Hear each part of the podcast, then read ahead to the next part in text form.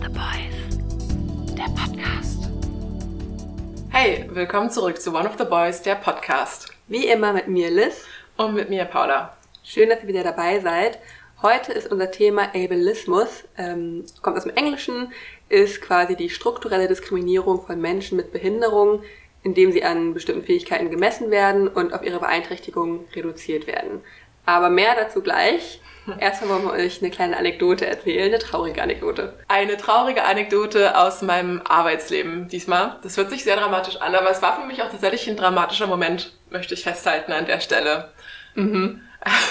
Also, es hat sich so zugetragen, dass ich ähm, über meine Exit-Tabelle brütete, wie immer, und nebenbei ein bisschen die Nachrichten verfolgt habe, also die deutschen Nachrichten, also was so passiert. Und dann habe ich die Nachricht gelesen, dass die Ministerpräsidentin Schleswig-Holsteins, Manuela Schwesig von der SPD, die auch, glaube ich, gerade ähm, mit in diesem Führungstrio der SPD sitzt, ähm, dass die tragischerweise an Brustkrebs erkrankt ist, diese Erkrankung öffentlich gemacht hat und deswegen vom SPD-Parteivorstand auch erstmal zurücktritt. Sie behält ihre anderen Ämter.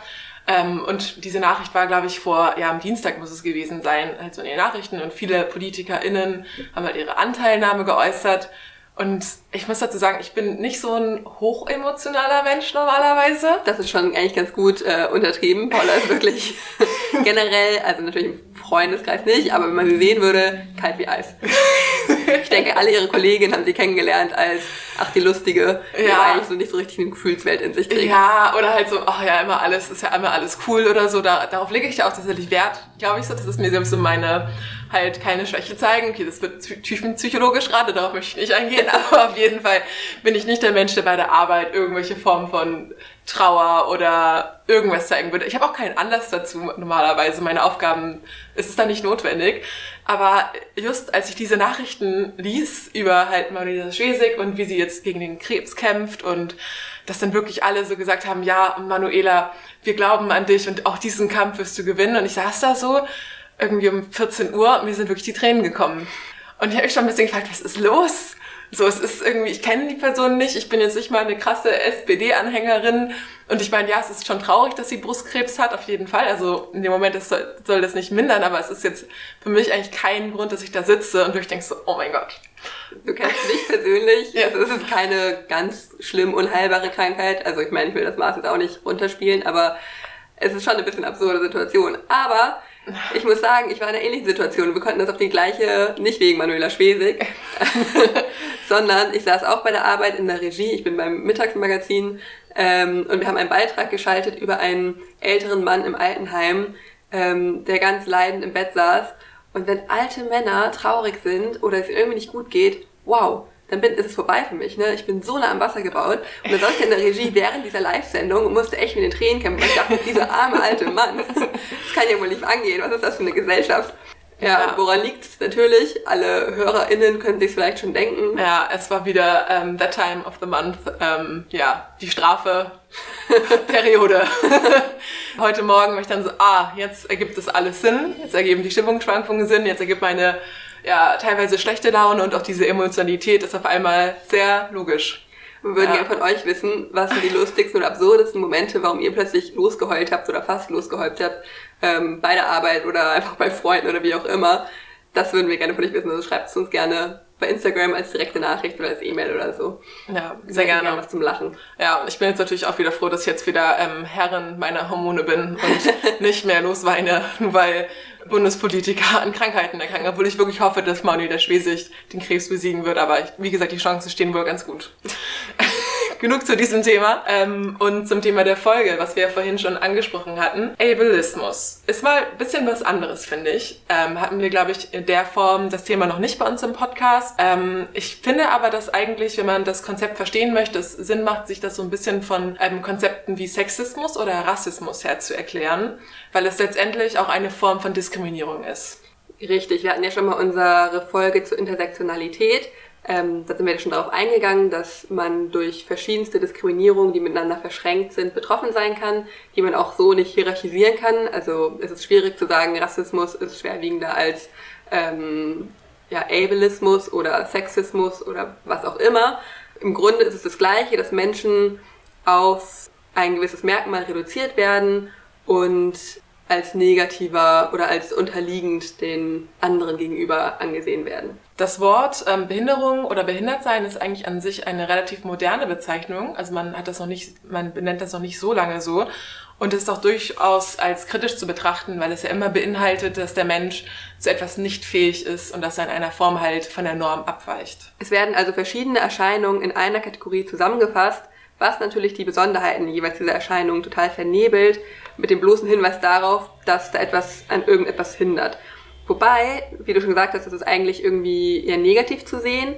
Die Behindertenbewegung bezieht sich durchaus auch positiv auf den Begriff, weil der ja sehr offen ist. Also klar, diese Unschärfe ist auch was Negatives, aber es könnte natürlich auch heißen, dass die Umwelt oder die Gesellschaft behindert und nicht die Krankheit oder die äh, Anomalie des Körpers. Genau, das ist, finde ich auch super interessant, dass auch teilweise solche Begriffe dann gereclaimed werden, so nennt man das. Es gab es auch in anderen Bewegungen teilweise, dass ähm, Frauen, die früher diskriminiert wurden, als Hexen beschimpft wurden, sich dann selber als Hexen bezeichnet haben.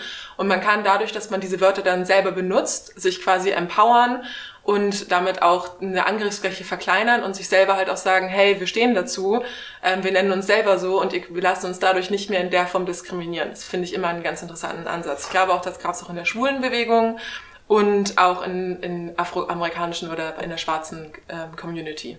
In der Behindertenbewegung ist das nämlich zum Beispiel mit dem Wort Krüppel passiert ähm, wurde auch gereclaimed. Ich weiß nicht, bei uns früher galt das durchaus noch als Schimpfwort. Mhm. Aber ähm, Menschen mit Behinderung nutzen das auch durchaus selber. In den 80er Jahren gingen sogenannte Krüppelgruppen hervor.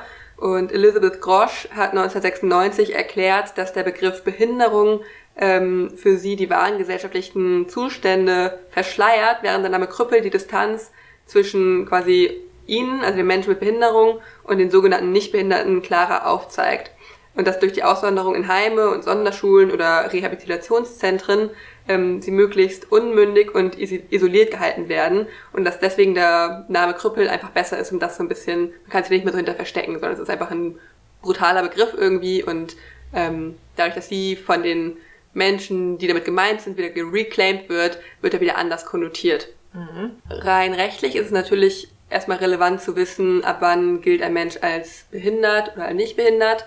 Wenn man einen Schwerbehindertenausweis hat, dann gibt es ja auch verschiedene Stufen. Keine Wertung dazu an dieser Stelle, aber äh, einfach erstmal um so eine Definition zu geben. In Gesetzestexten spricht man davon, dass jemand behindert ist, wenn er vom Lebensalter typischen Zustand abweicht und diesen Zustand für länger als sechs Monate hat. Was ja eine super vage Definition letztendlich ist. Aber daran sieht man ja auch, dass Menschen mit Behinderung ja, ähm, also jetzt auf dieser rechtlichen Ebene, ähm, dass wir eine riesig große Gruppe an Menschen darunter eigentlich auch subsumiert wird. Also Menschen, die ähm, durch körperliche Beeinträchtigungen behindert werden oder Menschen, die geistig oder die halt auch durch Krankheiten, die sie von Anfang an hatten, also erblich angeborene Krankheiten oder auch Krankheiten, die man erst im späteren Lebenserlauf bekommt. Also all diese Menschen gelten dann vor dem Gesetz als behindert.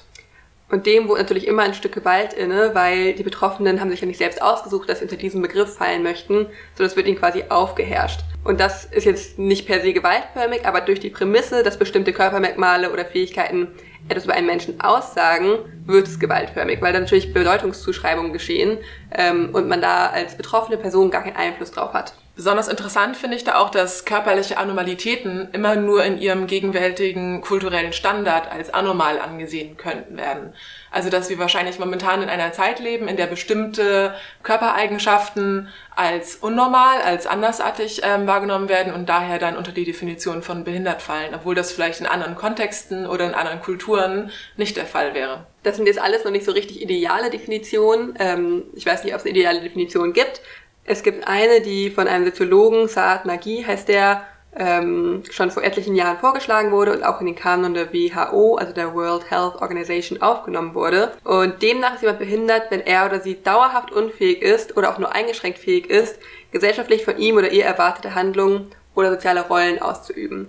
Und das Besondere an dieser Definition ist, dass sowohl die körperlichen Einschränkungen eine Rolle spielen, als auch deren soziale Bewertung. Also dass zum Beispiel eine Sehschwäche kann man ja sehr gut durch eine Brille ausgleichen. Man kann auch ganz normal seine soziale Funktion ausführen ähm, und alle gesellschaftlich erwarteten Dinge quasi in seinem Leben erreichen. Während zum Beispiel eine Gesichtsentstellung, die dich vielleicht funktional gar nicht einschränkt, weil du kannst auch ganz normal reden, essen, sehen und so weiter, aber du wirst als so anormal wahrgenommen von der Gesellschaft, dass du möglicherweise den Job gar nicht mehr richtig ausführen kannst, weil deine Kolleginnen äh, dich nicht normal behandeln, dass das schon unter gewissen Umständen als Behinderung gelten kann. Was gesellschaftlich auch sicherlich ein Problem ist, ist, dass Menschen mit Behinderungen ähm, eigentlich unsichtbar bleiben. Also sie finden im öffentlichen Leben sehr wenig statt, hat man zumindest das Gefühl.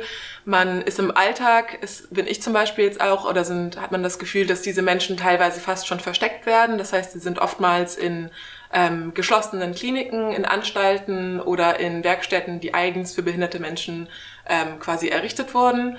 Und es gibt daher also diese Unsichtbarkeit der Behinderung in der Gesellschaft, was aber eigentlich ziemlich absurd ist, weil gleichzeitig Behinderungen schon immer eine große Rolle auch in der Kultur und in Mythen und Märchen gespielt haben. Das stimmt, eigentlich ähm, sind Menschen mit Behinderungen überall, man muss nur ein bisschen an, äh, mir wie gesagt hast, Märchen und so weiter denken, Rumpelstilzchen, ähm, wie gibt es noch quasi Modo. Bei Heidi, die Clara, also es gibt auf jeden Fall Darstellungen von Menschen mit Behinderungen, aber was auch du gerade sagtest mit Quasimodo und Rumpelstilzchen, das sind dann oftmals so entstellte Wesen, die als gruselig geframed werden. Die sind dann oft das Monster, das Abnormale, das Gruselige. Das sind irgendwie Gruselgeschichten für Kinder. Da ist man so, oh, also man hat Angst. Also es ist auf gar keinen Fall ein positives Bild, was dargestellt wird. Oder es wird dieses Bild dargestellt von den netten, fügsamen Leuten. Das wäre dann die Clara bei Heidi, die einfach so nett und freundlich ist, aber auch keinen richtigen Charakter hat. Richtig, weil irgendwie ist natürlich dieser Körper eine Projektionsfläche für ähm, Ängste und Wünsche. Man kann da so viel reinlegen und für Geschichten und sowas eignet sich natürlich super aus diesem Standpunkt heraus. Ähm, was aber zu dieser problematischen Polbildung führt, dass es eben entweder diese HeldInnen gibt oder eben Monster. Und das geht schon ganz viele, viele Jahre zurück. Früher galten nämlich Menschen mit Behinderung wirklich als Monster. Es gab dieses Mythos des Biestes. Und mit der beginnenden Aufklärung gab es dann auch so eine Art der Wissenschaft der Monster. Das nannte man die Teratologie. Also Thera ist griechisch für Monster. Und da waren Behinderte quasi als personifizierte mögliche Unmöglichkeit der Natur. Und dadurch würden sie entweder verachtet oder natürlich auch bewundert und bestaunt. Ich glaube auch, es gab, ähm, ich habe, wir hätten vielleicht auch schon mal über Menschenschauen gesprochen, die es in Zoos gab. Und da wurden teilweise auch Menschen mit Behinderungen ausgestellt. Auch in amerikanischen ähm, Zirkusarenen gab es das, diese Menschenschauen, wo dann Menschen ausgestellt wurden, die irgendwie besonders kleinwüchsig waren oder besonders viele Haare am Körper hatten. Und dadurch war das so eine Art Attraktion, ähm, was ja auch eigentlich ja meiner Ansicht nach eine Form von Ausbeute ist und auch irgendwie sehr viel über eine Gesellschaft zeigt, die dann so, oh, dieses andere, das starren wir jetzt erstmal an, weil das ist so abnormal, das ist so anders, das ist so komisch und davor gruselt man sich ein bisschen, findet es aber auch ähm, interessant wahrscheinlich oder ja, hat auf, man denkt, man hat das Recht, sich das anzuschauen. Geschichtlich hatten die Menschen natürlich auch sehr unterschiedliche Statusse. Ähm, also man denkt zum Beispiel an den Hofnarren, der natürlich irgendwie anders war und ausgegrenzt, aber trotzdem eigentlich ein guten Status auch hatte und dann teilweise aber auch welche, die wirklich völlig aus dem sozialen Leben ausgegrenzt wurden, verachtet wurden, ähm, Gewalt erfahren haben und so weiter. Also das ist nicht immer gleich gewesen, wie Menschen mit Behinderungen behandelt wurden. Hm. Und ich denke auch vor allem in unserem deutschen Kontext muss man in dem Moment auch über ähm, den Nationalsozialismus sprechen, wo Menschen mhm. mit Behinderungen teilweise auch in Programmen der Euthanasie von Ärztinnen und Ärzten ähm, für Experimente missbraucht wurden und es dort auch sehr viele Opfer gab tatsächlich. Das stimmt, das ist super relevant im deutschen Kontext, dieses Tötungsprogramm der Nazis. Ähm, es hat sich natürlich ein bisschen gewandelt. Danach, als die Alliierten Deutschland besetzt haben, gab es eher eine Effektivierung der Versorgung von Behinderten und Kranken. Also es wurden geschlossene Systeme von, wie wir schon mal gesagt haben, Heimen und Sonderschulen und so weiter äh, ja, gebaut oder errichtet. Und erst seit den 80ern wird dieses System langsam ein bisschen abgebaut und es geht eben mehr um ähm, das Miteinander, Nebeneinander leben, äh, die in Anführungsstrichen Integration. Das ist natürlich auch absurd, dass man sagt, behinderte Menschen müssten integriert werden, ähm, weil sie sind und waren schon immer Teil der Gesellschaft, da braucht es keine Integration. Mhm. Aber es ist eben anderer Blick jetzt auf dieses System geworfen worden. Ja, und ich denke, wir sind da auch noch echt an einem Anfang von einem Prozess und da würde ich mich auch total selber mit ähm, reinführen, weil ich glaube, dass ich auch selber oft in Situationen in meinem Alter komme, wo ich dann äh, Menschen mit Behinderung sehe, sei das jetzt mal dieses klassische Beispiel von einer, von einer blinden Person, die erkennt man dann ja schon, weil sie wahrscheinlich diesen, diesen Arm, oh Gott, wie nennt man das? Armbinde. Diese Armbinde tragen und vielleicht noch einen Stock in der Hand haben und äh, die an der Ampel stehen. Und dann fragt man sich so, okay, ich möchte der Person helfen, gehe ich da jetzt hin, frage ich die, schaffen die das alleine, finden die das unangenehm? Also ich muss, ich wollte damit nur sagen, ich persönlich bin mir in dem Umgang mit Menschen mit Behinderungen, es ist einfach, wenn man das nicht gewöhnt ist und nicht in die Situation kommt, es ist einfach eine sehr ähm, schwierige Situation. Ich glaube, du sprichst einen sehr wichtigen Punkt an, weil es geht wahrscheinlich sehr vielen Leuten so, dass sie einfach zu wenig Kontakt mit Behinderten haben. Und deshalb gibt es natürlich kein Verhaltensrezept für den Umgang mit ihnen gerade weil sie eben immer aussortiert werden aus diesem öffentlichen Leben. Und deswegen hört man auch immer wieder von Erfahrungsberichten von Menschen mit Behinderungen, die sagen, andere Leute waren übergriffig ihnen gegenüber, haben ihre Privatsphäre nicht respektiert. Sie werden eher wie Kinder vielleicht wahrgenommen oder auch behandelt. Ähm, dass Menschen, die blind sind, von der Seite direkt angefasst werden, um ihnen natürlich mit einer guten Absicht zu helfen. Mhm. Aber das kann man natürlich nicht machen. Ich habe trotzdem, also man hat so oder so, egal in was für eine Situation man ist, hat man Recht auf Privatsphäre. Und ja, es ist halt eine schwierige, also ich finde es auch manchmal schwierig, wenn man zum Beispiel in der S-Bahn sitzt und Kinder starren, Kinder starren halt einfach, mhm. wie man dann reagiert, weil es ist ja sowohl unfreundlich, dem Kind zu sagen, so, jetzt guck da mal weg, das, das machen wir nicht. Und das ist ja auch das falsche Bild oder das falsche, die falsche Message, dass Kinder das nicht angucken dürfen, dass man verschämt wegschauen muss, weil das soll es ja nicht sein. Gleichzeitig ist es natürlich auch nicht okay, jemanden offen anzustarren oder vielleicht sogar noch irgendwie ähm, Erschrecken zu äußern mhm. oder wie auch immer. Ja, total. Es ist halt, glaube ich, einfach das Problem, dass man so wenig ähm, Berührungspunkte hat und dadurch einfach dermaßen verunsichert ist im Umgang. Das haben Kinder, das haben alte Menschen. Natürlich gibt einem das nicht das Recht, einfach ähm, Grenzen zu überschreiten und zu sagen, gut, ich helfe der Person jetzt mal hier über die Straße, wenn die das vielleicht gar nicht will. Und nur weil es dann gut gemeint ist, heißt es das nicht, dass es jetzt einfach trotzdem übergriffig war und in dem Moment auch eine Form von Ableismus, weil nur weil ich jetzt gerade erkenne, oh, da ist eine Person mit Behinderung, heißt es das nicht, dass ich jetzt gerufen bin, hier mein Helfersyndrom auszuleben und übertrieben freundlich und hilfsbereit mich darzustellen, obwohl das nur eine Form von Unsicherheit ist. Und was uns vorhin aufgefallen ist, als wir ähm, gelesen haben und recherchiert haben, dass man sich sehr schnell angegriffen fühlt, dass man sehr schnell denkt, so, äh, so war das ja nicht gemeint und überhaupt, weil wir, ganz klar, wir sprechen schon wieder aus einer sehr privilegierten Position hier als ähm, körperlich gesunde junge Frauen, ähm, die sich überhaupt nicht in die Situation reindenken können oder so. Wir sprechen wieder über mhm. Menschen und also sehr, sehr schwierig. Aber, dass man sich natürlich auf den Schlips getreten fühlt, wenn man denkt, ich meine es ja nur gut und ich bin ja nicht eine von diesen, die jetzt irgendwas Negatives will oder so. Gleichzeitig ist es dann auch aufgefallen, dass es ja oft auch zum Beispiel Männer so reagieren, wenn sie einen feministischen Text lesen und sagen so, oh, ja. also ist ja jetzt hier frech, so meine ich das ja gar nicht. Dass man sich vielleicht selber auch mal hinterfragen muss, mhm. so jetzt kannst du noch so gut meinen, aber im Endeffekt wir haben nicht genug Ahnung über das Thema, wir müssten uns da viel mehr mit auseinandersetzen, viel mehr auch in den Dialog treten.